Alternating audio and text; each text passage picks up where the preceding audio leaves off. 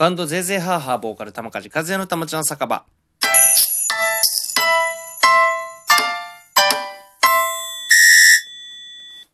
このラジオ配信は玉梶和也の日常の様々な出来事、ライブ告知など、バンドゼーゼーハーハーの近況などを語っていきたいラジオでございます。ということで始まりました。えー今日はちょっとね、違った、えー声で配信してみようかなと思ったんですけども、えー速攻諦めました、えーよろしくお願いします。ということで、今ね、ESP の学生スタッフといろんな、えーミーティングを重ねていっております。はい。えーまあね、そこの現場に行けるのはね、今、ゼーゼーハーハーのボーカル玉梶和也とギター会津良也なんですけど、この二人がね、あの、言ってるんですけども、あのまあまあ、その、ね、スタッフ、そして先生とかとね、いろいろ、あの話して、まあ、こういうふうな、えー特典とかそういうものの、まあ、ミーティングですね、こんな感じでいきたいと思うんですけど、みたいな。で、まあ、それで僕らも了解しながら、あこういうふうなこともやっていきたいみたいなことをね、えーまあ、ディスカッションとかね、そういうのしながら、お互いのね、うん、双方のいいところを取っりながら、まあ、あの、ミーティングはどんどんどんどん進めていくんですけども、えーまあ、高田の馬場にね、あの、ESP ミュージカルアカデミーっていうのがあるんで、まあ、僕の母校なんですけども、ちなみに、はい。2年間行った母校です。はい。えーまあ、そのね、高田の馬場っていうもう街並みもね、当時僕がもう20年前に、えー行ってた時はもうほん、行ってた時よりも全然変わってて、あのーあの店この店がもうなくなっていてそれがコンビニになってたり居酒屋さんになってたり、うん、もう本当にね街っていう東京の街っていうのは本当移り変わりが早いなと激しいし早いなと思う、まあ、し思うんですけども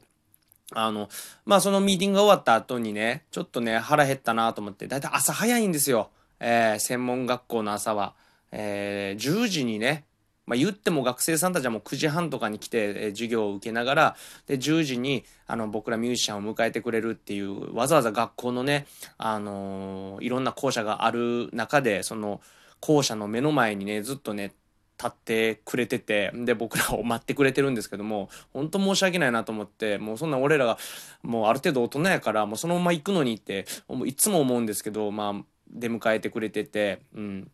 でまあねそのミーティングが終わってでまあね10時からそのミーティングやったんでそこからまあ大体2時間ぐらいかな2時間半ぐらいかいろんなそのミーティングを重ねてでまあ終わる頃にはもうお昼ですよ12時半ぐらいか。うん。でね会津さんとまあ腹減ったなっつって。でまあそうそうね今もう本当にバンドとか集まる機会がないんでまあねライブやったら例えばリハーサルが終わったらちょっとメンバーで4人ぐらい4人とねあの飯食いに行こうかとか。でまあ例えば2人3人で飯食いに行こうかとか、まあ、そういうふうな一緒にご飯食べる機会が、えーよくあったんですけども、まあ、このねミーティングっていうのはまあ2人で行ったんで、まあ、2人しかいないわけですよ。うん。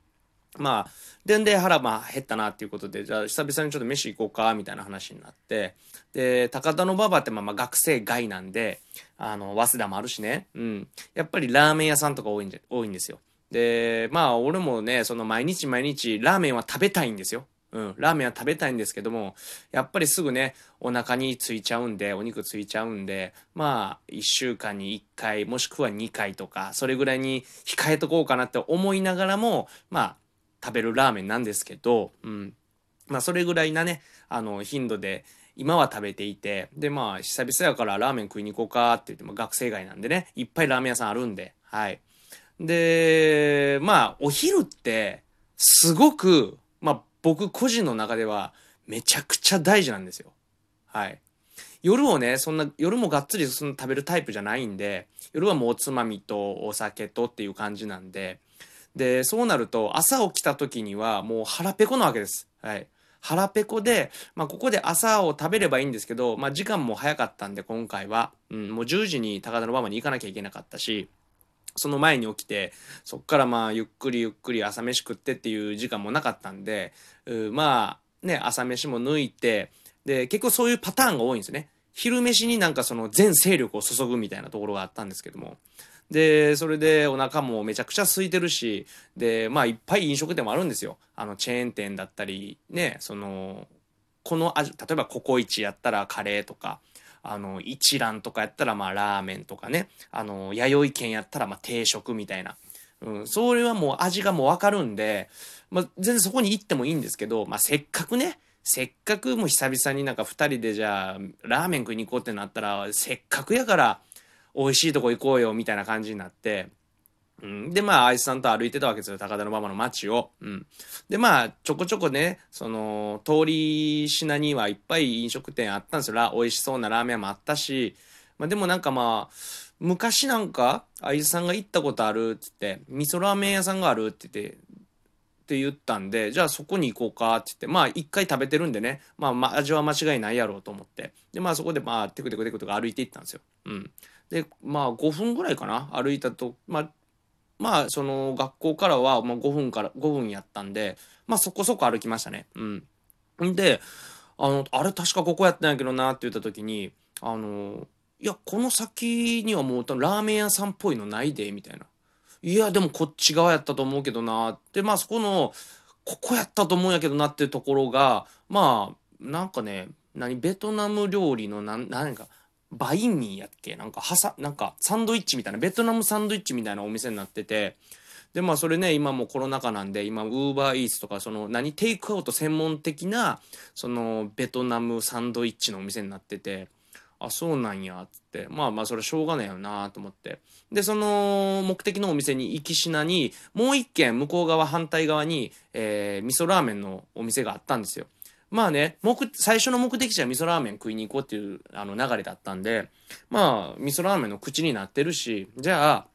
その反対側の味噌ラーメン行こうかってなったんですね。高田馬場の。うん。で、まあ、そっから、その、ベトナムのサンドイッチのお店からもそ、その、もう一個の味噌ラーメン屋向かいの、えー、味噌ラーメン屋もほんと近かったんで、じゃあここにしようか、つって。で、俺ね、もう本当に久々っていうかもう、そんな食べないラーメンやったんで、意気揚々と、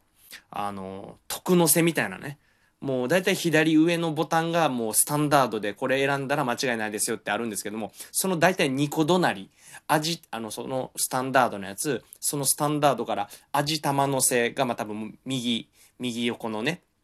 1個右横のボタン、そして徳のせみたいな、もう全部入ってますよって言って。で、それが1000円、1000円やったんですよ。うん。いや、まあまあ、久々やしもういいやと思って。お腹も空いてるし、せっかくの日、昼ご飯やし。で、まあ、その徳の瀬をしたんですよ。で、まあ、ランチタイムっていうとこもあっていうところもあって、そのお店は100円で、まあ、あの、ランチサービスの半チャーハンついてきますよ、みたいな。ミニチャーハンか。ミニチャーハンついてきますよっていうのが、のがあったんで、まあ、それも買ったんですよ。ミニチャーハン。まあ、これはお腹いっぱいになるやろなと。うん、ラーメン食って、徳の瀬具がたっぷりの、ね、味噌ラーメンあって、で、またミニチャーハンあるんやったら、もうこれも最高の今日はランチができるぞと。はい。で、まあね、あちょっと、その食券機を、食券を買って、で、待ってたんですけども、うまあ、お店の中もね、ちらほらお客さんも入ってて、あ、ここはじゃあ、まあ、当たりかなって思う。まあ、当たりっていうか、大体ラーメン、ラーメンってさ、あの、外れないじゃないですか。ラーメン屋さんで外れって俺、そうそう当たったことなくて、まあ、麺が伸びてたりとか、スープがぬるかったりとか、うん、なんや、もうその具が少なかったりとか、まあそんな感じでまあちょっと外れやなとかって思ったりするけども、まあまあそうそうないですよ。うん。で、高田の馬場でまだ今のこのさなか生き残ってるラーメン屋さんって言ったらまあまあそ、そこそこやろうと思ったんですけど、まあラーメンが到着して、パッと見たですね、丼を。徳のせいなんやと思って。で、隣のあいさんのラーメン来た時に、まあそんなさほど変わらないんですよね。あれ？と思って、まあまあいいや。まあ、多少俺の方が具は多いのかな、みたいな感じで思って食ってたんですけど、これ味噌ラーメンやんなって思うぐらい、味噌、味噌感が全然なくて、なんならちょっとスパイシーで、ちょっとカレー風味な感じの味噌ラーメンみたいな、これ味噌ラーメンじゃないと思って。で、あいつさんにも聞いて、これってちょっと味噌っぽくないよな、と。そうだね、みたいなことを話しながら、まあ、まあ、こういう何？進化系の味噌もあるんかなって自分の中で解釈しながら食べ進めていったんですけども、で、食べ進めていったんですけど、やっぱ全然やっぱり、なんちゅうの、外れ感がどんどんどんどん増してきて、で、まあ、ね、そういう風にしてるうちに、今そのミニチャーハンが到着して、で、ミニチャーハンも一口口に入れたら、ミニチャーハンはめちゃめちゃ美味しいんですよ。うん。これなんかもうすごく損したなぁと思って。この1000円何やったんやろうと思って、もうランチのね、この負け感は、俺ん中で、何一日の大半を左右するほどのね、あのメインイベントなんですよ。はい。なのでなんかもう、口の周りがもう油でもベタベタになりながら、ちょっとね、その時はちょっと小雨に打ため、打たれながら、なんかもう、敗北感が否めなくて、あのーなのにね、ラーメン食べてるからもうずっとお腹いっぱいやから、なんかもう夜のそのおつまみもそんなに入らへんし、みたいな、そのね、夜までずっとその味噌ラーメンにさい、味噌ラーメンの敗北感に苛まれてて、悔しかった。うん、あの味噌ラーメンは本当に、まあ、どこぞとは言いませんが、もちろんですけども、やっぱランチって大事なんですよね、俺の中で。これ何俺一人で熱くなってるんやろって。皆さんもきっとね、そうだと思います。ランチ、昼ご飯ってすごく大事じゃないですか。うん。なんか今もう夜じゃないんですよね。昼のこの昼ご飯の大事さっていうのをね、今日は12分間みっちりこの喋ってしまいましたけども、あの、それぐらい昼ご飯は大事だということをね、皆様このラジオの前で、あの、思っていただければなと 思っております。それでは皆様、えー、ラジ、えーたまちゃん酒場終わりにしたいと思います。ありがとうございました。